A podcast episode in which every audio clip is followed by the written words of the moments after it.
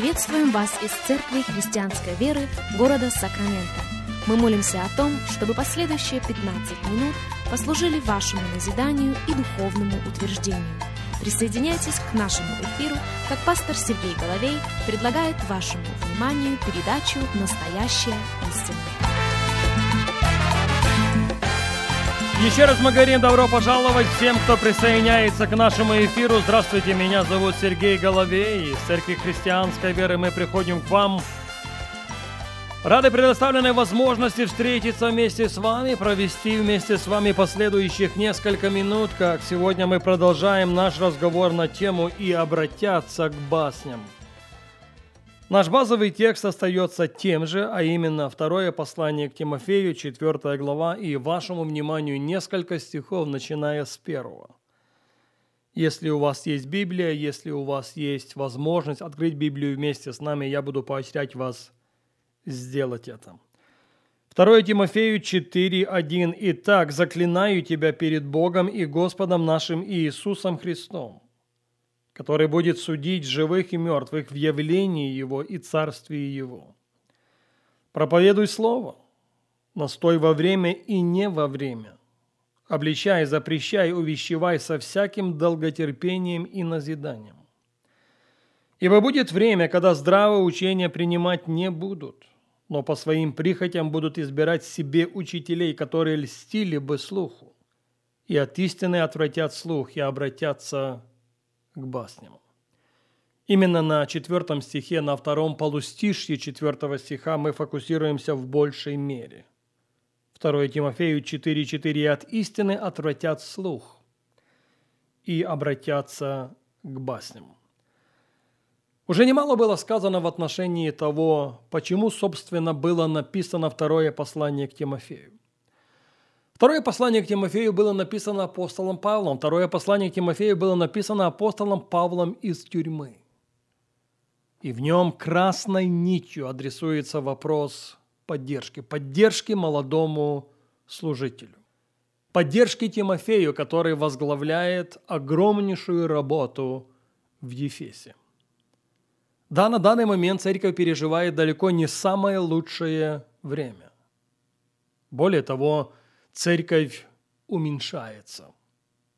Тимофей находит себя в очень затруднительном положении. Собственно, поэтому опять и опять апостол Павел поощряет его к тому, чтобы он возгревал дар Божий, который в нем. Тимофей, помни, Бог дал нам не дух боязни. Бог дал нам дух силы, любви и целомудрия.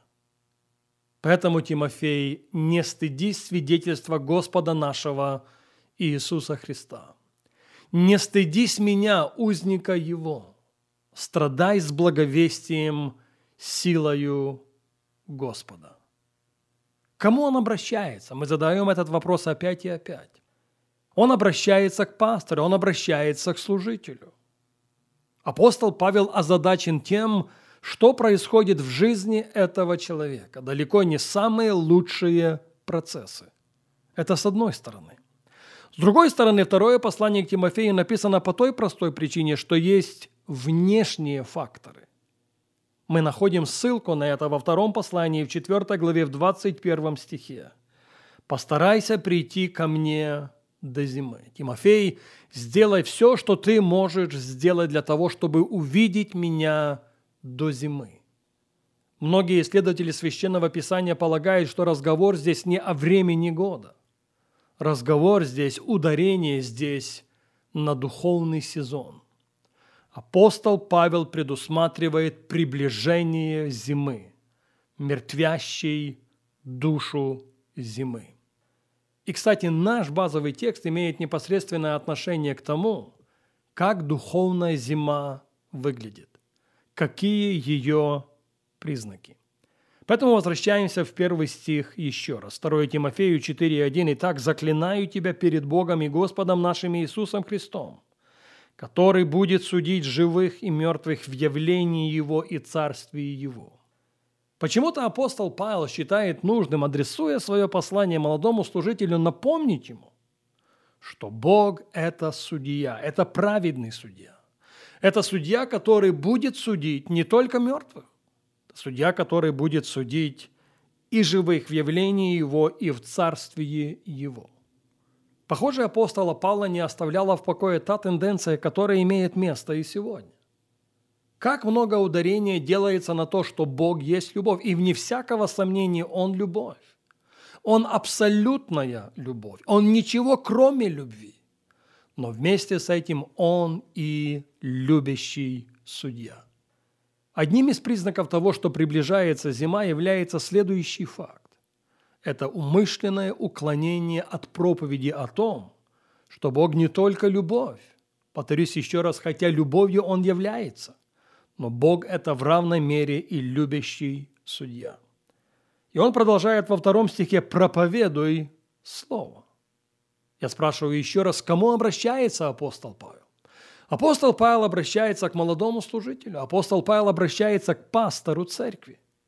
Апостол Павел обращается к человеку, на плечах которого огромнейшая ответственность. И, похоже, было искушение тогда, как и сегодня, проповедовать все, что угодно, кроме слова. Проповедуй слово, потому что в начале было слово, и слово было у Бога, и слово было Бог.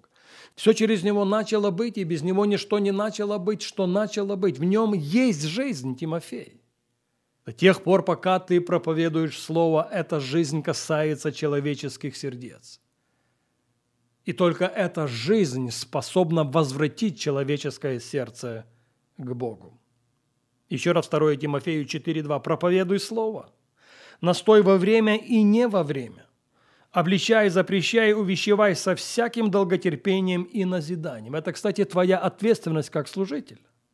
Это твоя ответственность как духовного лидера. Это твоя ответственность как пастора огромнейшей церкви. Обличай и запрещай и увещевай со всяким долготерпением и назиданием. Прислушайтесь, пожалуйста, к словам следующего третьего стиха.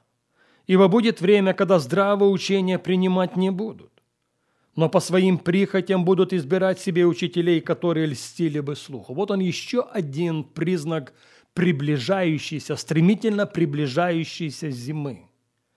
Будет время, утверждает апостол Павел, когда здравое учение принимать не будут. Но осознанно, слышите? Осознанно по своим прихотям будут избирать учителей, которые льстили бы слуху.